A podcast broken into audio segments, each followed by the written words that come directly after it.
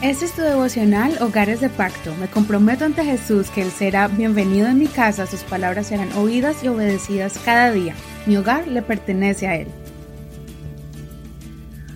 Junio 5. El privilegio de dar.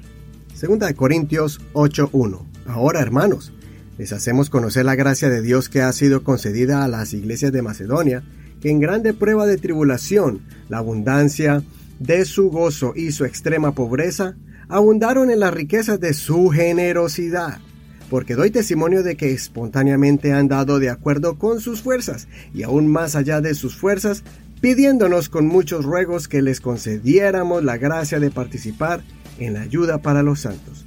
Y superando lo que esperábamos, se dieron primeramente ellos mismos al Señor y a nosotros por la voluntad de Dios. De manera que exhortamos a Tito para que, así como ya había comenzado, también llevara a cabo esta gracia entre ustedes. Por tanto, así como ya abundan en todo, en fe, en palabra, en conocimiento, en toda diligencia y en amor para con nosotros, abunden también en esta gracia.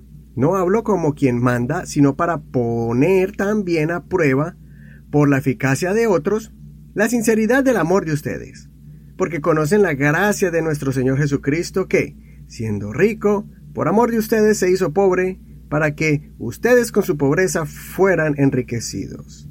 Y en esto doy mi consejo, porque esto les conviene a ustedes que desde el año pasado tomaron la iniciativa, no solo para hacerlo, sino también para quererlo hacer.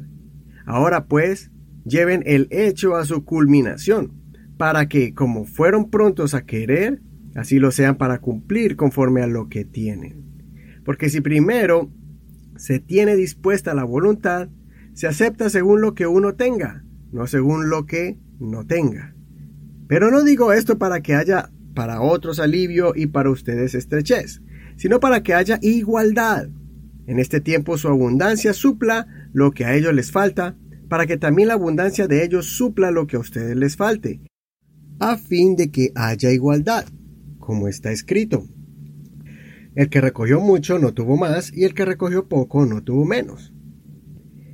En este capítulo vemos al apóstol Pablo usar palabras amables y de ánimo para estimular a los corintios a preparar una ofrenda especial que el apóstol Pablo y sus colaboradores estaban administrando y que ellos iban recogiendo por las iglesias para poder continuar la obra de Dios, ayudando a los necesitados como las viudas y los huérfanos, los pobres, también para ayudar a extender el Evangelio.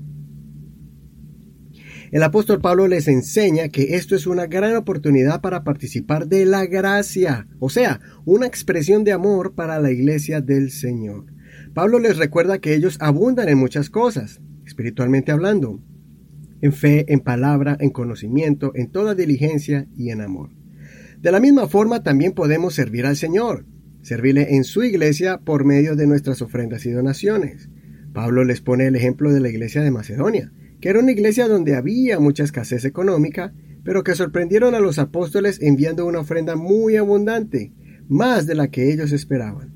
También el apóstol les pone el ejemplo de Jesucristo, que siendo Señor y dueño de todas las cosas, dueño del oro y la plata, y de todo lo creado, él mismo vino en condición de pobre, para que así pudiera la gracia abarcar también a los pobres y convertirlos en ricos espiritualmente, alcanzando la salvación de sus vidas y también recibir abundancia de los cielos, económicamente hablando.